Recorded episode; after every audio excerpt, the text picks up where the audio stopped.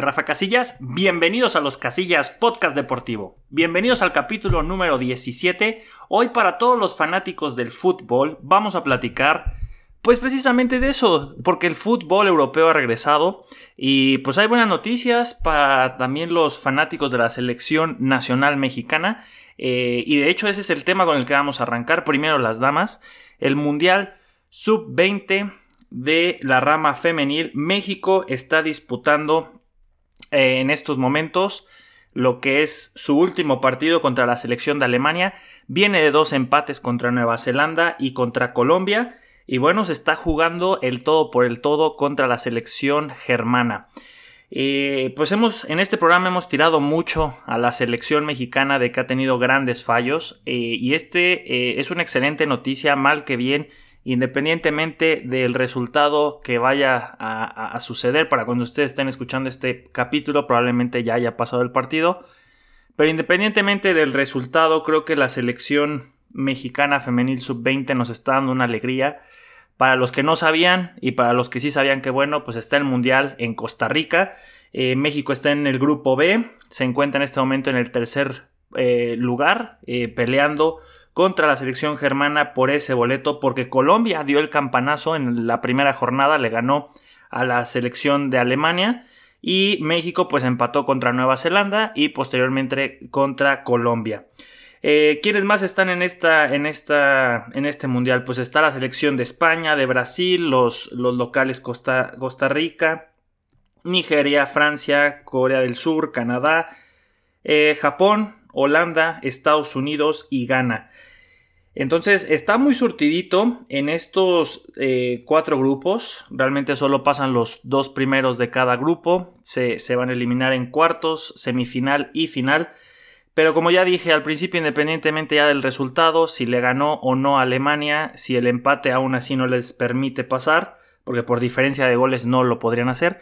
De todos modos hay que aplaudir que, tenemos una alegría, que tenemos una selección, aunque sea de categorías eh, juveniles, pues disputando un mundial, ¿no? Y yo creo que será algo que, que, estas muchachas recordarán por el resto de su vida y que ojalá sea esta nueva generación que pueda aspirar para, para la Copa Mundial de Mayores porque tanto en selección varoniles como femeniles y específicamente las femeniles pues se perdieron el boleto a Juegos Olímpicos, con mujeres se perdió también el, boleto a Mundial, eh, se perdió boletos al Mundial Sub-20 de, de los varones, entonces la selección mexicana de fútbol yo creo que está pasando una de sus etapas más oscuras y, hay que entenderlo como que, pues que un proceso es complicado porque se está, se está notando que, hay un, un, común denominador en cada una de las selecciones. Esto es el club de Toby. Van muchas veces eh, los amigos de los amigos, eh, los que son compadres dentro de la selección se, vio secuestrada la selección mexicana durante mucho tiempo por, por esa, esa generación campeona del mundo en Perú, la sub-17, porque la que fue campeona sub-17 aquí en México, pues esos desaparecieron, ¿no? Ahora, la selección mexicana femenil eh, está creciendo con la liga, sin lugar a dudas, se, se, nota un nivel muchísimo más alto, al menos en la liga, y eso da gusto cuando se ven los partidos de la Liga MX, pero en selección nacional todavía hay mucha política. ¿Cómo es posible que tu goleadora más importante, Charlín Corral, esté peleada con todos los directivos y no se considere porque pues no le cae bien? Porque, porque por X o Y razón pues no, no es del agrado de muchos. Tanto es así que la directora de selección, eh, de selección nacional femenil de mayores también ya está fuera. Entonces, ¿quién nos queda por sacar? Porque de esta selección sub-20 que está en este momento jugando contra Alemania, era Marigol y también la sacaron que porque había mucho abuso, tanto físico como verbal, y pues tampoco está. Entonces, ¿quién también ya se va? ¿El Tata Martino? Pues no lo dudemos, ¿no? La, situación de selección nacionales está muy complicada, siempre lo hemos dicho y aplica mucho más con los Juegos Olímpicos, que el deporte es el reflejo de cómo está la situación en el país. Y es muy triste que el fútbol había sido o es eh, hasta este momento el deporte que se había librado de eso, porque realmente siempre estábamos dentro de los 16 mejores del mundo, o al menos ese era la a nivel varonil. Ahora también hay que considerar a, las, a las, féminas, porque también eh, están pegando y están pegando muy fuerte.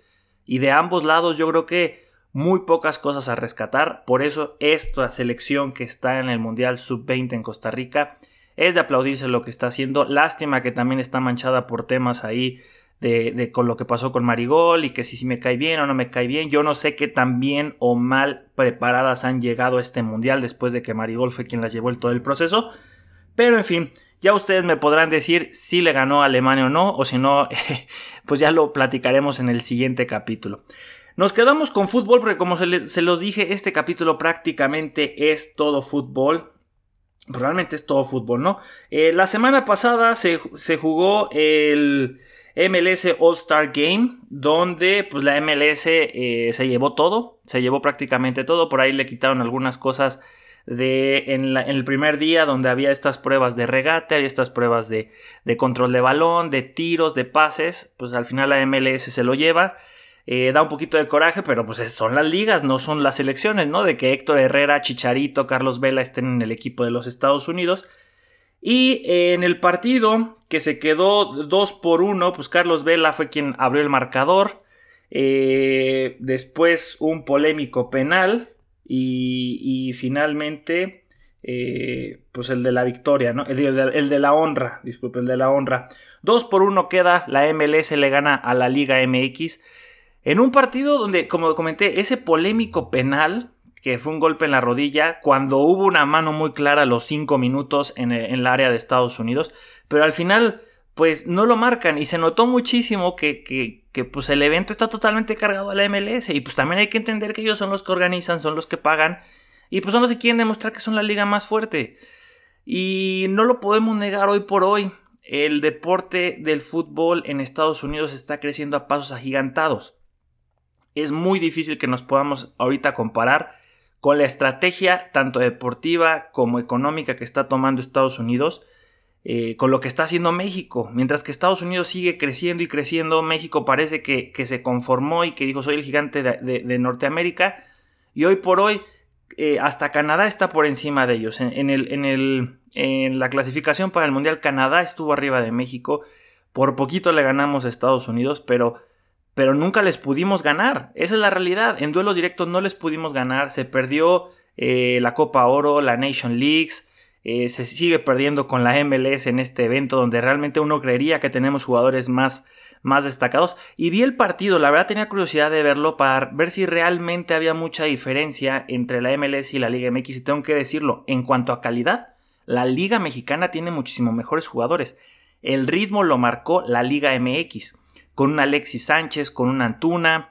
Eh, sin embargo, fueron muchísimo más determinantes eh, los, los, jugadores de la MLS, aparte que el arbitraje, pues sí, quieran o no, estuvo bastante decantado del lado de los gringos. Pero en fin, es su evento, eh, felicidades, la verdad, y eso no lo voy a negar, me da gusto que existe este evento y, y es parte de la hermandad que debería existir entre México y Estados Unidos, y México tiene que aprovechar eso para crecer en los dos ámbitos, deportiva y económicamente.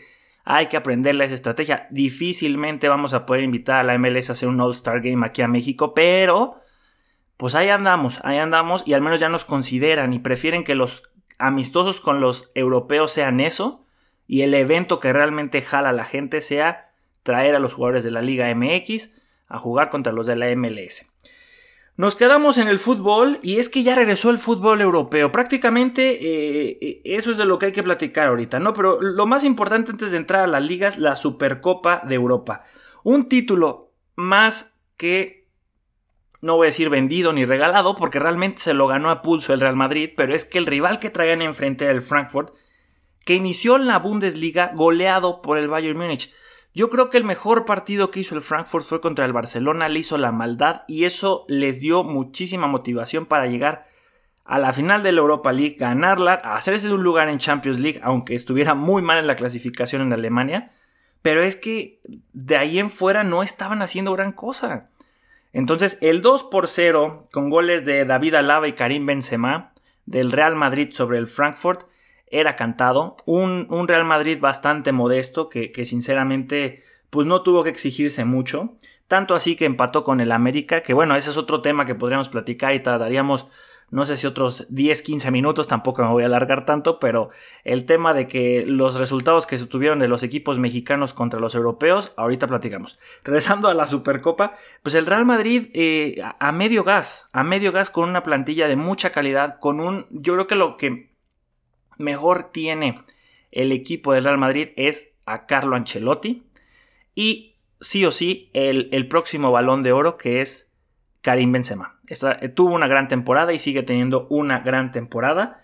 Eh, y, tanto es así que, bueno, nos quedamos en la liga española que inició eh, esta, este fin de semana con un Barcelona que pues empató en casa contra el Rayo Vallecano, contra un Real Madrid que, que alcanzó a ganarle a la Almería 2 por 1 en calidad de visitante, también con el mínimo esfuerzo sacan adelante el resultado. Y otro de los resultados importantes, pues Atlético de Madrid tal vez fue el más fuerte en calidad de visita, le gana al Getafe 3 por 0. Ahora, dentro del tema que estaba platicando anteriormente, de los equipos mexicanos que se enfrentan en pretemporada a los equipos europeos, ¿realmente es una vara para decir cuál es nuestro nivel? Yo creo que no debería serlo, pero es que la calidad del nivel europeo aún en pretemporada es muy superior a la mexicana. Chivas y América les costó. El resultado yo creo que más importante o que, o que llamó más la atención fue el empate 2 por 2 entre el América y el Real Madrid. Pero es un Real Madrid que apenas está despabilando, que apenas está regresando de vacaciones contra un América, contra un Chivas, contra un Pumas que ya vienen de seis jornadas después de una pretemporada y de estar ya en temporada regular bien entrados. Pumas, por todo este brete de Dani Alves, van al Barcelona y los golean, y los golean feo, no ponen ni las manos y se partieron el hocico, pero fueron, intentaron competir y demostraron el mal nivel que tiene Pumas en general. Sin embargo, no es eh, solamente hablar de, lo mal que está el Pumas o hablar del, mal momento también que está viviendo eh, Chivas, que no se, no se encuentra, o del mal momento que está teniendo, o no tan malo, pero el América, que fue que le compitió a los europeos, pero regresó y perdió contra el Tijuana y perdió contra otro, otro acá en, equipo nacional. Pues bueno, eh, es la realidad. México depende mucho de los extranjeros. México no tiene eh, el atractivo que, se tiene la jugada a las ligas europeas. Y México no exporta la cantidad de jugadores que exporta una Argentina o un Brasil y no se tiene la pasión tan acérrima eh, o tan arraigada como creímos que la teníamos, ¿no? Porque cuando se habla de que va a jugar eh, un equipo brasileño, cuando va a jugar el River de, Argentina o el Boca contra, contra algún europeo, pues se espera un duelo un poco más parejo, pero de un mexicano no. Lamentablemente de un mexicano no. No creo que sea el nivel que tiene realmente México, pero tampoco es el nivel que tienen los europeos, eso es un hecho. O sea, si hubiéramos jugado contra el nivel prime, lo más alto que tiene un Real Madrid o una Juventus o un Barcelona, pues sería todavía más desastroso. Quisiera decir que es todo lo contrario y que los equipos mexicanos también podrían llegar a un nivel muy alto, que se enfrentaran al Atlas que fue bicampeón, que se enfrentaran al Cruz Azul que acaba de ser campeón hace año y medio, al Toluca como está jugando ahorita, a los, a los Tigres, al Monterrey, que son los equipos, los regios, los que están siempre bien, bien armados. A ver si el resultado fuera diferente. Se han enfrentado en mundiales de club, ahora se enfrentaron en esta pretemporada, pero los resultados o históricamente no, no nos ayudan en lo más mínimo. No, no demuestra que el fútbol nacional compita contra ellos o le hagamos cierta sombra. Entonces es parte también de, de por qué la selección no está como está. O sea, a mí me da mucho gusto que Santi Jiménez ya se haya ido a Europa, que Laines haya ido a Europa también, chamaco, que Edson Álvarez esté en el Ajax desde hace tiempo, porque se quitan de estos malos hábitos que se tienen en la Liga MX. Mientras más pronto se vayan, como le pasó a Chicharito, como lo al principio, lo bien que lo hizo, lo que nos ilusionó Carlos Vela, Giovanni Dos Santos, que cuando por fin se encontró en el Villarreal se prefirió ir a la MLS, pero tuvo un buen momento y traían otro chip. Esos eran los jugadores que realmente hacían, hacían a, la selección, los que realmente levantaban y los que nos hacían creer. Ahí estuvo lo del Mundial de Brasil, que, que casi ahí contra Holanda él no era penal. Ahí estuvo contra eh, en el Mundial de, Rusia, que también ilusionaron ganándole a Alemania. Pero finalmente nos falta mucho trabajo. Nos falta mucho trabajo. Eh, bueno, ya vimos lo de la liga, ya vimos lo de la Supercopa, la Premier League que ya está en su segunda, su segunda jornada, perdón, este, y lastimosamente mi Manchester United está hasta la última posición con dos derrotas y eh, menos cinco en diferencia de goles. sus dos derrotas terribles. Eh, vamos a ver, eh, yo sí vi el partido contra el Brentford que perdieron 4-0. Apenas acababa de pasar la primera media hora de partido y llevan 3-0. Impresionante lo mal que está jugando este Manchester United. Que no se halla, que Cristiano Ronaldo está emberrinchado, que no quiere estar ahí. Si no quiere estar ahí, llégale.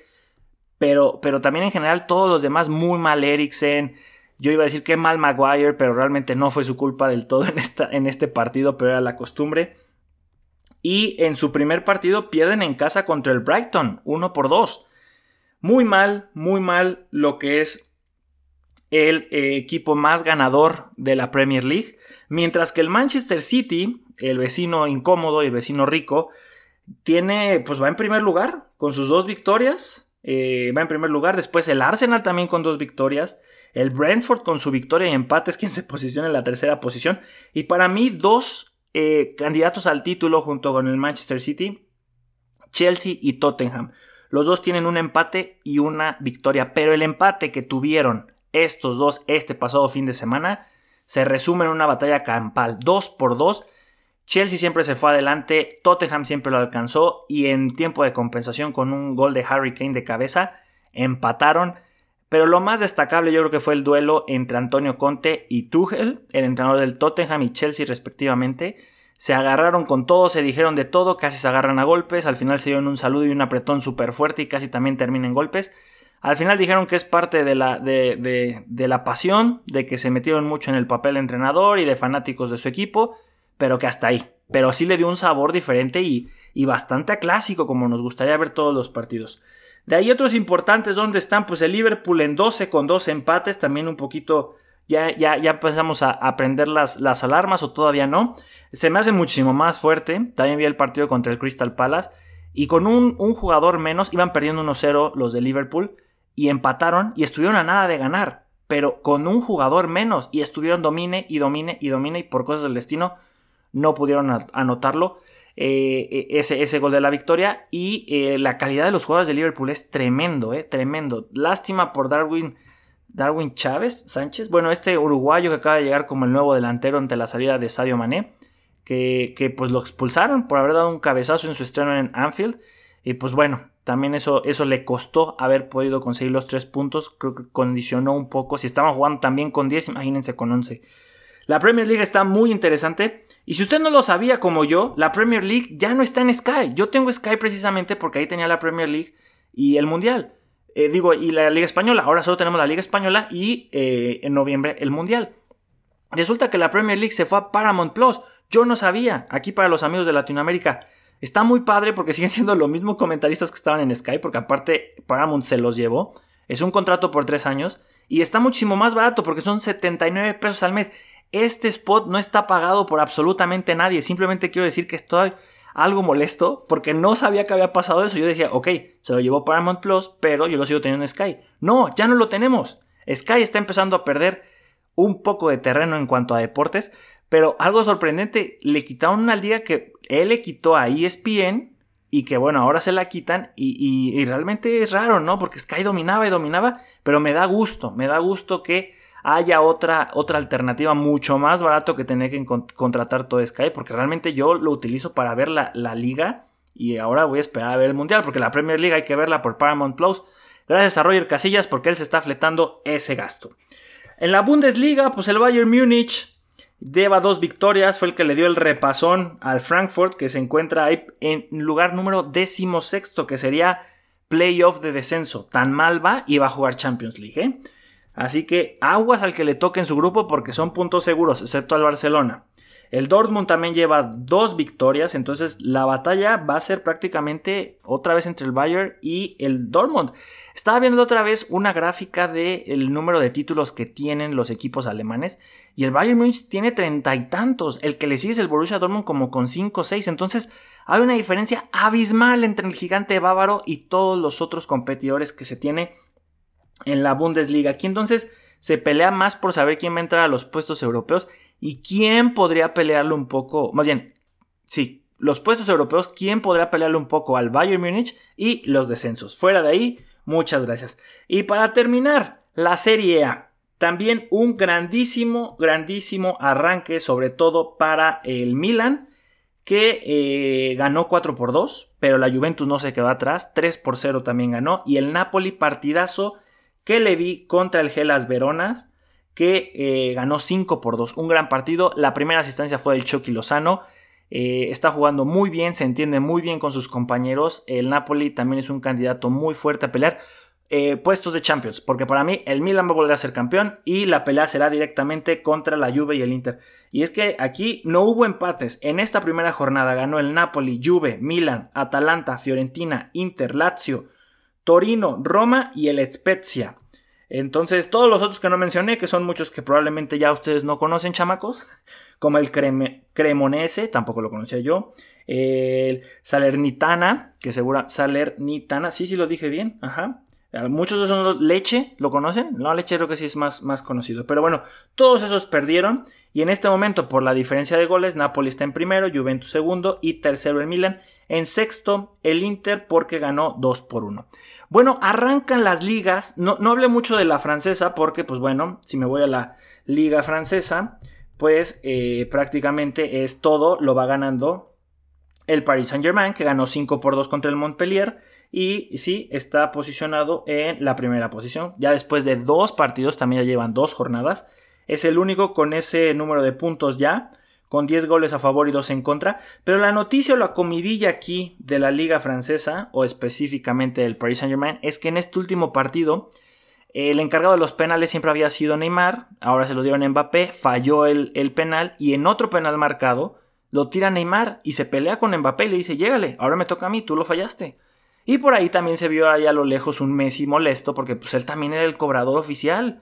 Entonces hay mucho ego en este equipo sin lugar a dudas.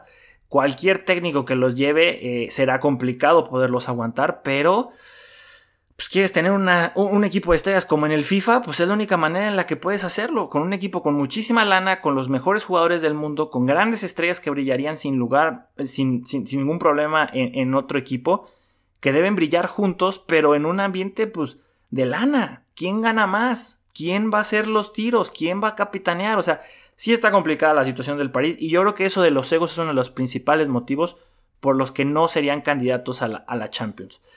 Pero para muchos seguirán siendo, para mí como con James Harden en la NBA, tienen esa mala fama. Por ahí nos podrán callar la boca y el dinero comprará los títulos. Pero ya lo veremos. Todavía falta que llegue el sorteo. Por lo pronto ya comenzaron las ligas en Europa. Eh, muy emocionado por esta temporada de fútbol. No sé por qué otra vez me está regresando la fiebre. No sé si sea por el Mundial, pero en general estoy muy feliz de que los clubes regresaran. Y espero que haya más deportes por otros lados, porque, bueno, otra noticia que hubo ahí fue el partido del campo de los sueños que hubo de la, de la Major League Baseball. Campo de los sueños de la MLB, que esta vez jugaron entre los Cubs y eh, los eh, Reds de Washington. Los Cubs se llevaron el, partido. ¿Qué es este, e, este concepto de eh, campo de los sueños? Hay una película que se llama así, que, se trata de un granjero que tiene ahí toda milpa. Obviamente en Estados Unidos no se llamaría milpa.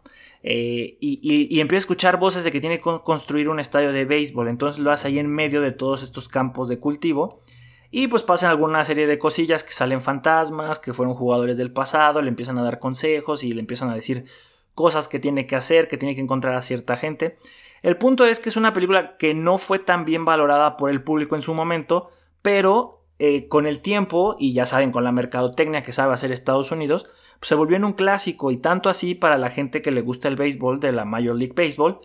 Y, y construyeron ese estadio. No sé si sea el mismo del set con el que se filmó, pero ahí existe y ahí mandan a jugar a, dos equipos una vez al año, si no me equivoco. Y en esta ocasión les tocaron a los, a los cachorros de, Chicago y a los rojos de Washington.